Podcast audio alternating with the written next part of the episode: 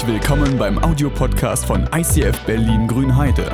Wenn du Fragen hast oder diesen Podcast finanziell unterstützen möchtest, dann besuch uns auf icf-grünheide.de.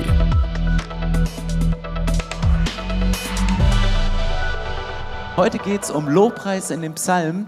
Und der Psalm 95, es ist einer von vielen Worship-Psalmen, die uns auffordern, Gott anzubeten, die sagen, macht diesen Gott groß. Und überschrieben ist dieser Psalm mit den Worten, öffnet euer Herz für das Reden Gottes. Und ich habe euch was mitgebracht, das hat Harald gerade noch drüben in der Kita gefunden, einen Trichter. Weil Worship, Lobpreis ist was absolut Phänomenales. Und ich versuche im Laufe der Predigt die Gedanken, die Gott mir gegeben hat, so gut in Worte zu fassen, um es uns näher zu bringen. Was ist das Geheimnis, was hinter Worship steckt? Weil Gott ist nicht ein Gott, der im Himmel sitzt, der irgendwie Worship braucht, der narzisstisch ist und die ganze Zeit gelobt werden muss. Kennt ihr so Leute, die mit jeder Pore ihres Daseins nach Lob und Anerkennung ähm, sich sehnen? Das ist so, wo man dann eher zurückgeht und sagt, nee, dem gebe ich kein positives Feedback, weil er lobt sich ja auf Facebook und Instagram schon selbst genug und beweihräuchert sich die ganze Zeit, deswegen mache ich es gerade nicht. Und Gott ist nicht so einer, aber hier steht, öffnet euer Herz für das Reden Gottes. Worship hat eine absolute Zweierkomponente. Auf der einen Seite sagt er, macht euer Herz ganz weit, macht den Trichter eures Herzens ganz weit, dass die gesamte Liebe von Gott reinfließen kann und euch in einem Punkt, während der Worship-Zeit, während der Predigt, während du das, das, das Lied singst, wer bin ich eigentlich und wo kommt mein Wert eigentlich her? Ich bin was durch deine Liebe, dass es dich trifft in dem Moment. Aber gleichzeitig das Ganze umzudrehen und zu sagen, macht euer Herz weit, dass du dich auf Gott fokussieren kannst und siehst, Gott, was ist denn eigentlich das, was du mit mir vorhast? Öffnet euer Herz für das Reden Gottes. Öffnet euer Herz für das Reden Gottes. Und das macht es manchmal zu schwer, weil Worship diese doppelte Komponente hat. Ich habe euch zur Vorbereitung dieser Predigt habe ich mal alle möglichen Freunde angeschrieben und habe ein Video habe ich euch mitgebracht von Julie. Sie ist Teil von Yada Worship und sie kommt aus Rostock und mir liegt Ostdeutschland so am Herzen und ich habe sie früher kennengelernt, jetzt leben sie in Hamburg und haben mit Yada Worship schreiben sie extrem viele Songs, die wir in unseren Kirchen singen und die das Leben von Menschen verändern. Ich habe sie gefragt, liebe Judy, hey, was ist denn eigentlich dein Satz in 60 Sekunden zum Thema Worship? Hi, ich bin Julie von Yada Worship und Lobpreis ist für mich ein Ort der Begegnung zwischen mir und Gott. Ich liebe den Ursprung von Lobpreis und Anbetung, den wir im Alten Testament finden, wo es noch das Priestertum gab, wo ein Volk zuständig war dafür, Gottes Gegenwart mit sich zu tragen, da wo sie hinging und das Zelt der Begegnung, ein Ort der Begegnung zwischen Gott und seinem Volk aufzubauen, überall wo sie waren. Und ich bin begeistert davon, dass dadurch, dass wir im neuen Bund leben, jeder von uns den Geist Gottes in sich hat, wir heute genauso Träger dieser Gegenwart, dieser Herrlichkeit sind und Orte der Begegnung zwischen Menschen und Gott aufschlagen können, dort wo wir sind und Menschen Wege zeigen können, wie sie Gott finden und begegnen können. Genau das ist für mich Lobpreis. Ich fand das ein krasses Statement. Die sagt, was im Alten Testament gab es ein ganzes Volk. Es gab 4000 Musiker im Tempel, die nur für Instrumentalmusik angestellt waren, neben unzähligen Sängern. Stell dir vor, in diesem Raum 4000 Musiker, die nur für die Transitions von einem Lied zum anderen zuständig sind, die nur ein Orchester spielen, damit hier eine Atmosphäre von Musik ist, wo Gott wirken kann. Und jetzt ploppen bei euch wahrscheinlich Gedanken auf und es gibt, und ich möchte mit zwei Mythen am Anfang äh, aufräumen, es gibt so verschiedene Mythen in der Christenheit, wann Worship geisterfüllt ist und wann nicht.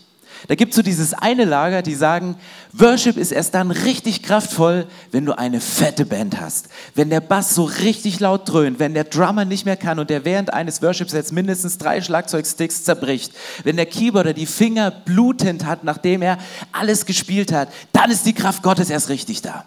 Das ist das eine Lager. Dann gibt es das andere Lager, die sagen, in dem Krach ruht der Geist Gottes nicht sondern du brauchst Unplugged Worship. Möglichst filigran, möglichst wenig, um zur Ruhe zu kommen, um diesem Gott im Himmel zu begegnen. Und wisst ihr was? Ich habe beides erlebt und ich habe beides Kraft und Geist erfüllt erlebt und ich habe auch beides schon erlebt, wo keine Kraft und wo kein Geist drin war. Der Musikstil hat nichts damit zu tun, was für ein Worship ist. Ich habe Worship-Zeiten erlebt, wo eine Person mit einer Gitarre vorn stand Und es war so kraftvoll, es war so durchdrungen vom Heiligen Geist. Und er hat so gesprochen, dass du, dass du auf die Knie gegangen bist und angefangen hast zu weinen, weil Gottes Geist gerade da war. Und ich habe große Bands erlebt, wo der Geist Gottes nicht da war, wo keine Kraft da war. Und genauso umgedreht, ich war auf Konzerten, wo es so laut war und so viel Nebel und so viel Licht da war und ich ebenfalls auf die Knie gegangen bin, weil ich dachte, Gott, du bist gerade hier, Gottes Geist ist gerade so am Wirken. Und ich habe Unplugged Bands gesehen, wo ich das Gefühl hatte, hier geht es nicht um diesen Gott im Himmel, sondern hier geht es um den einen, der an der Gitarre und hinter der Gitarre steht. Und es gibt Kirchen, es gibt Veranstaltungen, die feiern ihre Events mehr als den Gott, der diese Events ins Leben gerufen hat. Und das ist der Punkt, was es so schwer macht beim Worship und auch beim Lobpreis in dem Psalm.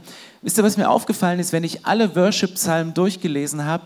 Es kommt immer wieder diese Aufforderung, lasst uns. Leute fordern sich gegenseitig auf zu worshipen. Leute sagen, hey, kommt wieder rein in den Worship, geht wieder dahin. Warum braucht es dieses lasst uns? Weil Worship ist eine kollektive Erfahrung, Worship ist ein Gemeinschaftserlebnis. Wenn du individuell Worship machst im Auto, wenn du wie Tim unter der Dusche singst oder als er bei uns Bufti war im Tempelhof, den Saal gesaugt hat mit Kopfhörern und seine männliche Stimme erschallen ließ, Worship allein dient dazu, dich vorzubereiten auf den kollektiven Worship. Aber ein Mythos, Gott braucht keine Cheerleader, um sich anzubeten, weil Worship ist kein Musikstil, sondern Worship ist ein Lebensstil. Den Unterschied, ob eine Band, ob ein Einzelmusiker kraftvoll worshipt, hat nichts mit seiner Ausbildung zu tun am Instrument, hat nichts damit zu tun, ob er geduscht hat und was er für Kleider anhat am Sonntag, sondern es ist ein Ausdruck von dem Lebensstil. In Amos, die Stelle habe ich nicht drauf, aber die fiel mir gerade ein, gibt es diese Stelle, dass Gott sagt, ich hasse euer Hafengeklimper, hört auf zu jaulen, es kotzt mich an, wie ihr worshipt. Warum sagt er das? Nicht, weil die Musik schlecht ist, sondern weil er sagt, euer Leben spiegelt das nicht wider. Ihr lebt etwas, ihr beutet die Armen aus und Sonntag stellt ihr euch hin und macht einen auf heile Welt. Du bist ein Geschäftsführer, der arschig ist zu seinen Mitarbeitern und Sonntag stehst du da und spielst dein Instrument und Gott sagt, das hasse ich. Ich hasse nicht die Musik und es kommt mir nicht auf den Stil drauf an. Und Worship ist nicht bei iTunes irgendeine Playlist, wo du einen Musikstil wählen kannst, der so Mujibubu schöne Frauenmusik macht. Nein, Worship ist kraftvoll, Worship macht einen Unterschied, weil dein Worship muss untermauert sein mit deinen Handlungen im Alltag. Und ich habe einen Satz formuliert, der ist mir wichtig, weil das genau diese Doppeldeutigkeit von Worship zu deutlich macht. Im Worship sprichst du Gott Würde und Wert zu auf eine Art und Weise, die, die in dir Energie und Leidenschaft hervorruft. Das ist das. Im Worship sprichst du Gott eine Würde und einen Wert zu. Und du lobst ihn und du findest Worte und du sprichst diese Worte aus. Und in dem Moment, wo du sie aussprichst, passiert in dir etwas, passiert mit dir etwas, passiert in dem Umfeld etwas, wo dieser Worship stattfindet. Es löst eine Energie aus, es löst eine Leidenschaft aus bei dir. Und deswegen möchte ich mit euch heute ein bisschen tiefer gehen.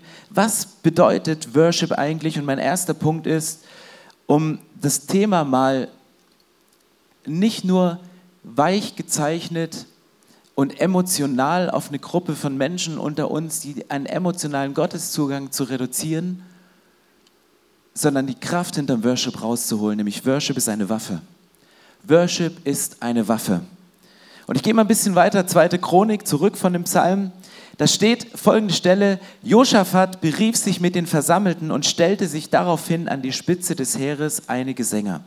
In Festgewändern sollten sie vor den Soldaten herziehen und dem Herrn loben mit einem Lied. Preist den Herrn, denn seine Güte hört niemals auf. Als die Sänger ihre Loblieder anstimmten, ließ der Herr die Truppen der Ammoniter, Moabiter und der Bewohner des Gebirges Seir in einen Hinterhalt geraten. Sie wurden in die Flucht geschlagen. Ey, Joschafat ist ein krasser Typ. Was macht er hier in diesem Moment? Er sagt, wir haben einen Kampf zu kämpfen, wir haben einen Krieg zu gewinnen, wir müssen rausgehen. Das ist eine der härtesten Schlachten, die vor uns liegt. Was macht er? Er stellt die Worshipper, die Musiker, die Sänger vorn hin. Und du denkst, sag mal, hast du einen Knall? Wieso ziehst du denen nicht Tarnstrich an, sondern ziehst ihnen bunte Gewänder an? Also möglichst als Zielscheiben dass die von den Feinden abgeschossen werden, dass sie äh, möglichst bewegliche Ziele sind, die sich ja gerne auch auf der Bühne bewegen, dass die Soldaten dann fähig sind, um zu kämpfen. Worship ist nicht Mittel zum Zweck. Worship ist nicht eine Einleitung, damit du mehr Vollmacht in der Predigt hast, sondern Worship ist bereits der Kampf. In dem Moment, wo du anfängst zu worshipen, schickst du in der unsichtbaren Welt Krieger voraus, die in der unsichtbaren Welt Schalter umlegen. Im Neuen Testament steht diese Stelle, lobet Gott, dankt Gott, betet zu aller Zeit. Manchmal kommen Leute sonntags ins ICF und sagen, ich kann heute nicht worshipen, mir geht es gerade nicht so gut. Was meint denn das Wörtchen alle Zeit? Das meint, wenn es dir gut geht und wenn es nicht so gut geht. Worship ist ein Kampf und ja, Worship ist auch ein Kampf für dich, dich durchzuringen und zu kämpfen in dem Moment, wo du das Gefühl hast, ich habe gerade keine eigene Kraft mehr zu kämpfen. Im Gegenteil, ich kämpfe nicht alleine, sondern ich stelle mich den Kampf, indem ich Gott den Wert gebe, den er hat, damit in mir etwas passieren kann. Es ist wie bei einem Juwelier. Ich weiß nicht, wer von euch, wer von euch ist verheiratet? Wer von euch hat mehr als 500 Euro für den Trauring ausgegeben? 200? 100? Okay, egal. Hast du schon einen gekauft? Ey, was ist, was ist, das, was ist das Geheimnis von einem Juwelier? Ein Juwelier, also vielleicht bist du auch nicht verheiratet, sondern hast gerade eine Krise, weil eine Trennung anstand und diese Trennung hat dir nicht nur den Partner geraubt, sondern auch deine finanzielle Grundlage. Und vielleicht gehst du dann mit dem Letzten, was dich noch mit deinem Partner verbindet, deinem Ring, zum Juwelier und lässt ihn schätzen, um zu wissen, was, ist, was könnte ich denn dann noch rausholen, wenn ich schon so viel Schmerz und so viel Negativität erlebt habe. Und dann gehst du mit deinem Ring hin und was macht ein Juwelier? In dem Moment, wo der Juwelier diesen Ring oder einen seltenen Edelstein untersucht, in dem Moment stellt er den Wert fest. Das steht in der Bibel, dass Worship genau das Gleiche ist. Und warum sind David und Salomo, warum beten die Gott die ganze Zeit an? Weil sie sagen, in dem Moment, wo wir uns Gott nähern, in dem Moment, wo wir wie ein Juwelier unseren, diesen Edelstein, diesen Gott angucken, der uns geschaffen hat, der wert und würdig ist, angebetet zu werden, in dem Moment entdecken wir den eigentlichen Wert. Naht euch Gott und er wird sich euch nahen. Das ist der Moment, wo du hingehst und sagst, ich gehe einen Schritt, ich gehe in den Kampf, ich gehe in die vorderste Front, ich ziehe mir meine buntesten Festgewände an, weil ich die Speerspitze bin von Gottes Armee und ich werde kämpfen. Wie haben damals im Alten Testament David und Salomo und all seine Freunde und Asaf und, und jeder, der einen Psalm, einen Worship-Psalm geschrieben hat, wie haben die Gott angebetet? Für mich gibt es drei Aspekte von Worship. Du kannst Gott ganzheitlich anbeten mit Geist, Seele und Körper. Ich komme aus einer Brüdergemeinde und dort gab es nur Worship im Geist im Kopf kognitiv, sich Gott vorzustellen und die Würde und den Wert und diese dann auszusprechen. Und das war gut und wichtig. Und es hat mir eine Grundlage gegeben, um diesen Juwelier, um diesen Gott, um diesen Wert wirklich herauszufinden, indem ich ihm näher und näher und näher komme und mehr rausfinde. Und dafür braucht es den Geist. Aber es gibt nicht nur den, den Geist, es gibt auch die Seele. Und ich musste es irgendwann lernen, auch Gefühle zuzulassen beim Worship. Und es passiert mir jetzt noch, obwohl ich damals meine Gefühle im Worship komplett gefühlt außen gelassen habe oder abgespalten habe, dass ich während einer Worship-Zeit anfange zu weinen, weil mich eine Textzeile berührt. So wie heute, wir singen dieses Lied. Also du stehst da und zweifelst an dir selbst, also nicht du, sondern ich. Ich stehe hier in der ersten Reihe und denke, ist die Predigt richtig? Passt sie heute? Ist es so eine easy Sommerpredigt, mit der wir in die Sommerpause gehen? Und in dem Moment zweifelst du und dann kommt in diesem Lied eine Zusage, du bist wertvoll, weil du geliebt bist und nicht, weil du eine coole Predigt hältst. Und es berührt mich und ich fange an zu weinen und, und es, es macht was mit mir. Manchmal wäre ich auch zornig in der Worship-Zeit. Nicht wegen den Inhalten, sondern wegen anderen Sachen. Und dann merke ich so, ey, fühle so die Seele, die, die, die, die Worship mit. Und wisst ihr, was für mich mit meiner Prägung das Schwierigste war? Gott mit dem Körper anzubeten. Kennt ihr Bleifuß? Also wenn nicht, fragt Micha, der fährt Auto wie Bleifuß. Bleifuß ist, wenn du Vollgas gibst und so schnell wie möglich mit deinem tiefer gelegten Golf irgendwo hinfährst. Ich möchte das Bild vom Bleifuß heute erweitern in Bleihand. mir ist es so schwer gefallen, mit meiner Prägung, mit dem, wie ich Gott kannte, Gott mit meinem Körper anzubeten. Weil ich durfte damals auch auf Vorbereitung zur Jugendweihe, die ich nicht gemacht habe, sondern Konfirmation, nicht am Tanzunterricht teilnehmen. Deswegen kann ich nicht tanzen. Und ich habe das Gefühl, ich habe nicht nur zwei Bleifüße, die mich in der Worship-Zeit immer nur mit dem Kopf nicken lassen, sondern ich habe auch eine Bleihand. Und ich habe irgendwann gesehen, es gibt in dem Raum, wo ich war, Menschen, die strecken ihre Hände aus beim Worship. Die stehen da und alter Schwede, was, die versuchen die Kreise da oben zu erwischen.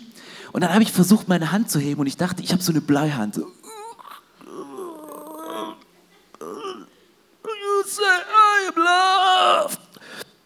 Und dann hing diese Bleihand hier und dann dachte ich, ich krieg sie nicht höher. Es geht nicht. Und dachte, okay, vielleicht ist ja der Schritt dahin, dich Gott zu öffnen und diese Bleihand. Puh, könnt euch nicht vorstellen, wie anstrengend diese Bleihand sein kann. Sagt Gott, okay, mein Geist sagt mir, ah, nee, das darf man hier nicht. Im Alten Testament David ist ja vor der Bundeslade getanzt mit einem Anzug, mit einer Krawatte. Keiner hat sich aufgeregt. Das ist nur Erfindung. Nein, da ist der nackt mit Shorts getanzt und ich meine Bleier, die sich gerade so hebt. Und. Das war für mich so ein Durchbruch, mal mit geschlossenen Augen, und ich habe gehofft, dass alle anderen ihre Augen auch geschlossen haben, im Worship dazustehen und mit ausgestreckten Händen Gott anzubeten, als ein Zeichen, Gott, ich, ich möchte dir meine Hand geben, ich möchte dich ehren, ich möchte dir diesen, diese Ehre und die Würde geben. Und irgendwann für mich war das jetzt wie selbstverständlich, dass ich mich beim Worship bewege und mit Geist, Seele und Körper Gott anbete. Kommt meine Frau zu mir und erzählt, mir ist es so schwer gefallen, Gott mit meinem Körper anzubeten. Aber Stefan, ich habe es an dir gelernt, weil du deine Bleihand mit einem göttlichen Magnet überwunden hast. Ich weiß, Blei ist nicht magnetisch, aber ähm, Du bist vorangegangen, du hast gekämpft an diesem Punkt und du hast Gott angebetet mit Geist, Seele und Körper und ich habe es von dir gelernt und deswegen habe ich mich auch getraut. Den Kampf, den du kämpfst, kämpfst du nicht nur für dich alleine, sondern für ganz, ganz viele andere Menschen. Und ich möchte den Punkt noch praktischer machen, möchte noch ein Stück tiefer gehen. Warum, warum schreiben wir Songs? Warum sitzen Ruben und ein Team hier, die sich hinsetzen und Worship-Songs schreiben? Wisst ihr, was Worship-Songs sind für mich? Für mich sind Worship-Songs die Gedenksteine, die Altäre für die nächste Generation. Wenn immer du im Alten Testament warst und Asaf oder David einen Psalm geschrieben hat, ob Psalm 95, ob Psalm 150, wenn Leute im Alten Testament etwas mit Gott erlebt haben, war eine Folge ganz natürlicher Worship. Sie haben Gott groß gemacht und dann haben sie so, so Steinaltäre gebaut, wie hier auf dem Bild.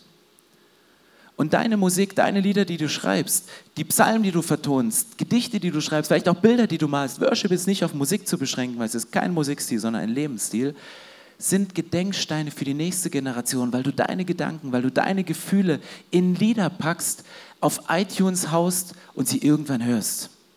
Die Woche, es war reiner Zufall, unser Autoradio war kaputt. Wir haben nicht das Original, das hat irgendwann jemand rausgebaut, weil er dachte, ey, mit Android kannst du viel, viel mehr machen. Das Problem war, dass nichts mehr ging.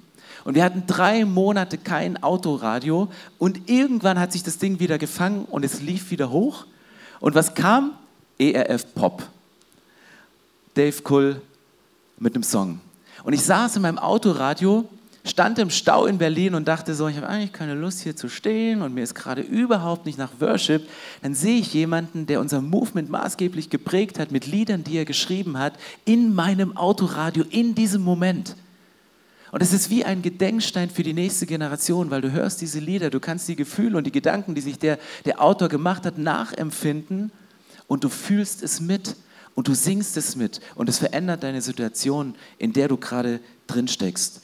Deswegen schreibt weiter eure Songs, geht weiter und, und lobt Gott mit, mit eurem Leben und mit den Songs, die daraus entstehen, weil, weil einen Song kannst du teilen auf Insta, auf Facebook, den kannst du streamen.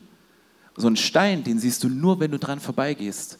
Aber ein Song, der im Radio gespielt wird, da kannst du, den kannst du ausmachen, aber du, du gehst quasi an den Leuten vorbei, dort, wo sie singen, und du platzierst deine Songs da rein. Und deswegen sind Worship ist für mich Gedenksteine, Altäre für die nächste Generation. Und ich glaube, Worship ist nicht nur eine Waffe, sondern Worship hat auch eine Auswirkung auf andere. Im Neuen Testament, ich, ich spring mal kurz weg von Psalm, sorry, äh, ins Neue Testament, da gibt es so einen Worship Battle. Ich bin auf diesen Gedanken gekommen, weil ich die Woche in Bautzen war und ich war nicht im gelben Elend, Bautzen 1, sondern ich war in einem Gefängnis, das nannte sich Bautzen 2, wo Menschen unter der Erde, politische Häftlinge, verhört worden sind. Und dann ist mir diese Story in den Sinn gekommen und ich habe sie nachgelesen und beim Lesen ist mir eine ganz, ganz klitzekleine Sache aufgefallen. Es gibt die Story im Neuen Testament, wo Paulus und Silas im Knast sitzen. Und wir haben das in der Kinderkirche rauf und runter gehört, weil es ist so eine coole Geschichte. So, die sitzen da, die sind gefesselt, die sitzen ihr, ihre Füße in Block gespannt und dann fangen die an zu singen und auf einmal gehen die Türen auf und die, die Fesseln, die äh, gehen weg. Ich lese euch das mal vor. Gegen Mitternacht beteten Paulus und Silas und lobten Gott mit Liedern. Die übrigen Gefangenen hörten ihnen zu. Plötzlich gab es ein heftiges Erdbeben und das Gefängnis wurde bis in die Grundmauern erschüttert. Alle Tore sprangen auf und die Ketten sämtlicher Häftlinge fielen ab. Wessen Ketten sind hier abgefallen? Die, der, die geworshipped haben, von Paulus und Silas, die die Kraft hatten, trotz der negativen Umstände Gott noch zu loben, noch ihre Hände zu heben mit dem Block voller Kraft. Wessen Ketten sind abgefallen? Die sämtliche Häftlinge. Das ist die Kraft von Worship. Wenn ihr Sonntag hier steht, du singst nicht für dich, obwohl du sehr geil singst. Ihr hier vorne, ihr singt nicht für euch. Du kannst in der letzten Reihe sitzen und worshipen, nicht nur für dich, sondern in dem Moment, wo du anfängst zu worshipen über einer schwierigen Situation, wo du sagst, ich akzeptiere sie so nicht, wie sie ist, sondern ich möchte in der unsichtbaren Welt einen Kampf kämpfen. In dem Moment kann es passieren, dass die Ketten von jemand, der mit im Raum ist, der vielleicht in einem ähnlichen Gefängnis sitzt, der gerade gebunden ist an Sachen, dass diese Ketten einfach abfallen. Und das passiert während des Worships. Worship ist nicht für dich, es ist eine Gemeinschafts-, eine kollektive Sache. Ich springe nochmal zurück ins Alte Testament. Ich sorry, ich bin, macht Spaß heute. Ähm, es gibt eine andere Stelle, habe ich auch gedacht, nochmal so ein Worship Battle. Weil ich muss ja möglichst nah an dem Psalm heute predigen, aber mir ist eine Geschichte eingefallen, Altes Testament, Elia gegen die Baalspriester. Es ist genau so eine Sache, wo du im Worship, wo Elia sagt, ich werde durch Anbetung, durch Opfer, werde ich beweisen, dass mein Gott der echte Gott hat, ist, der Kraft hat. Und dann die Baalspriester rennen um dieses Opfertier herum, die schichten ganz viel Holz auf und äh, dann fangen sie an zu tanzen und zu ritzen und also die Performance geht gegen den Himmel. Und es ist meistens so, wenn du keine Kraft hast im Worship, musst du die Performance hochschieben. Und deswegen sagt Elia, mir geht es nicht um die Performance, sondern macht genau das Gegenteil. Er fordert die Leute auf und ich erzähle den Text. Ähm, ihr könnt euch das im Hintergrund durchlesen, dass ich auch keinen Schwachsinn äh, erzähle, weil prüfen müsst ihr, reden darf ich. Da steht, dass Elia kommt und er fängt an, Wasser drüber zu kippen. Ersten Eimer, einen zweiten Eimer, einen dritten und vierten Eimer und dann reicht es immer noch nicht und er kippt da Wasser drüber. Und ich habe gedacht, Elia, Du bist schon in einer ausweglosen, schwierigen Situation. Ich weiß, du hast die Stelle gelesen im Alten Testament, dass Josaphat da Krieger vorausgeschickt hat, aber nimm doch Öl, Bruder. Da reicht ein Funke und puff, das ganze Ding geht hoch. Wieso nimmt der kein Öl? Wieso nimmt der Wasser? Die Zeit, aus der die Baalspriester und Elia gerade kamen, war eine Zeit der Dürre. Es hatte nicht geregnet. Das Kostbarste, was die Leute zur damaligsten Zeit hatten, das war Wasser. Und er nimmt nicht das Wasser, um zu zeigen, hey, Gott kann auch nasses Holz zum Brennen bringen, sondern er sagt, wenn es um Worship geht, wenn es darum geht, Gott anzubeten, dann möchte ich nicht nur Opfertiere, dann möchte ich nicht nur Holz hinlegen, dann möchte ich nicht nur ein Streichholz anzünden, sondern ich möchte das Kostbarste geben, was geht. Und er schüttet eimerweise Wasser darüber, um das Kostbarste zu geben. Und es hat mich in meinen Gedanken weitergebracht, hat gedacht, wie steht es mit mir? Was, was, was gebe ich im Worship? Nur das Kostbarste, meine Überwindung, Gott anzubeten, auch wenn es mir gerade schlecht geht? Und habe ich über dieses Thema weiter nachgedacht und habe überlegt, was, was ist für mich ein Indikator von gutem Worship? Wenn die Band gut ist oder wenn der Gitarrist mit der einen Gitarre gut ist? Und habe ich gemerkt, nein, guter Worship, kraftvoller, geisterfüllter Worship ist, wenn Gott den Funken überspringen lässt. Wenn Menschen sagen, ich gebe das Beste, was ich, was ich habe, ich gehe all in, ich gebe das Beste, was ich kann und ich messe den Worship immer an dem, welcher Funke überspringt und wie eine Band, äh, nicht wie eine Band, sondern wie Menschen mitsingen, wie Menschen in den Worship hineingesogen werden. Du kannst eine coole Performance haben, aber wenn es eine Lücke hier gibt und eine Trennwand in deinem Leben zwischen dir und den Menschen und dieser Funke nicht überspringt, dann fehlt der Wert, dann fehlt die Würde des Ganzen. Und David hat sehr, sehr viele Lieder geschrieben, hat sehr, sehr viele Psalmen geschrieben. Und dann habe ich überlegt, ja, sind es nur die Psalmen, die mich so begeistern, weil David Worte findet, wie ich sie nie finden würde? Und habe überlegt, was ist denn mit der nächsten Generation, die nach ihm kommt? Haben sie Gott genauso angebetet? Und auf einmal kam mir Salomo in den Sinn. Salomo, der auch dafür bekannt ist, einer der weisesten Männer zu sein und einer, der Gott genauso überdimensioniert anbetet, mit einer Leidenschaft, mit einer Kraft, der Dinge Gott gegenüber ausspricht. Und man denkt, wow, so einen Sohn wünsche ich mir, der genauso in meine Fußstapfen tritt. Und was macht Salomo? Salomo macht eine, eine Sache, zum Amtsantritt, nachdem David ihn geholt hat und sagte, ich werde sterben, und ich gebe dir einen Auftrag, bau den Tempel. Ich habe übrigens 300 Millionen Euro bereitgelegt und 300 Soldaten und die Adligen alle dahin gebracht, dass sie dir dienen werden. Aber dein Job ist es, den Tempel zu bauen. Und als Salomo das erste Mal anfängt zu worshipen, der geht crazy in diesem Moment. Absolut über das normale Maß hinaus. Normalerweise war es so, dass man zur Amtseinführung ein Tier opfert. Was macht Salomo in diesem Moment? Zweite Chronik, ich lese euch mal vor. Dann ließ der König auf einem bronzenen Alter tausend Tiere als Brandopfer verbrennen. Er müsste eins. Was gibt er? Tausend. Er müsste eins. Gesetz war eins. Er sagt eins, zwei, zehn, hundert. Nein, ach komm, tausend. Er haut tausend Tiere daraus und opfert die und sagt, Gott, du bist es wert, ich will dich anbeten, ich will dich groß machen, nicht nur mit meinen Liedern, nicht nur mit den Liedern der vorangegangenen Generation, mit den Liedern von David. Ich möchte dir mein eigenes Opfer bringen, ich möchte mit meinem Leben so leben, dass es dir gefällt. Und ich opfere tausendmal so viel, als du dir von mir wünschst. Salomo wird König und warum geht er so über sich hinaus. Weil Salomo ist sich bewusst, dass er die Position, die er von Gott bekommen hat, nämlich König über Israel zu sein, nicht aus einer natürlichen Folge hat. Normalerweise bekam immer der Erstgeborene den Titel als König und die Nachfolge als König. So, jetzt könnten die Schriftgelehrten unter euch, abgemerkt sind viele landeskirchliche Gemeinschaftsleute hier und Brüdergemeindler, ihr wisst genau, hey Stefan, das geht nicht auf. Weil der Erstgeborene, das war Amnon. Und Amnon, der hat nicht so eine coole Geschichte. Amnon hat Tamar, seine Halbschwester, vergewaltigt und Absalom war so sauer, dass er Amnon irgendwann umgebracht hat.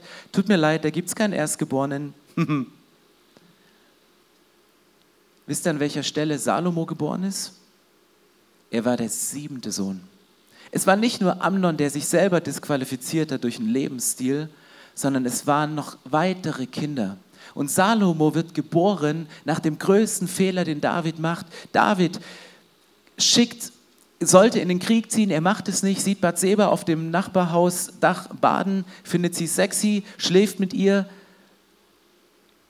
Ein Kind entsteht und dieses Kind muss sterben. Und nach dem größten Fehler von David wird Salomo geboren. Nach dem größten Fehler eines Menschen wird die größte Weisheit von Gott geboren. Und deswegen ist sich Salomo bewusst und sagt, ich stehe hier, ich bin es nicht würdig, König zu sein, ich bin nicht würdig in diesem Moment, diesen Posten anzutreten, deswegen opfere ich tausend Rinder. Und deswegen gebe ich Gott in meinem Worship so viel mehr, als ich denke eigentlich, dass er verdient hat. Und dann passiert Folgendes, und wenn du anfängst, über die Maßen zu worshipen und vielleicht das zwei, das zehn, das hundert oder das tausendfache zu geben. Und das kann deine Überwindung sein. Das kann ein, ein Lifestyle sein, wo du sagst, Gott, ich möchte straight leben mit dir. Ich möchte in deinen Gesetzen wandeln. Ich möchte andere auffordern, im Worship zu leben. Dann passiert das, was im nächsten Vers steht. Nämlich 2. Chronik ähm, 17. In der Nacht darauf erschien ihm Gott und sprach zu ihm, er bitte von mir, was du willst. Nach diesem Akt des Worships, tausend Rinder zu opfern, über die Maßen zu singen, Gott in den Mittelpunkt, in die Höhe zu setzen, um ihm Wert und Würde zuzusprechen, passiert genau das, was hier steht. Normalerweise ist Gebet, dass wir Gott bitten, etwas für uns zu tun. Gott sieht das Opfer von Salomo, Gott sieht die Herzenseinstellung, Gott sieht das Leben von Salomo zu diesem Zeitpunkt, der das Reich Gottes, den Tempel an erste Stelle setzt, der Leute auffordert, nach dem Gesetz Gottes zu leben.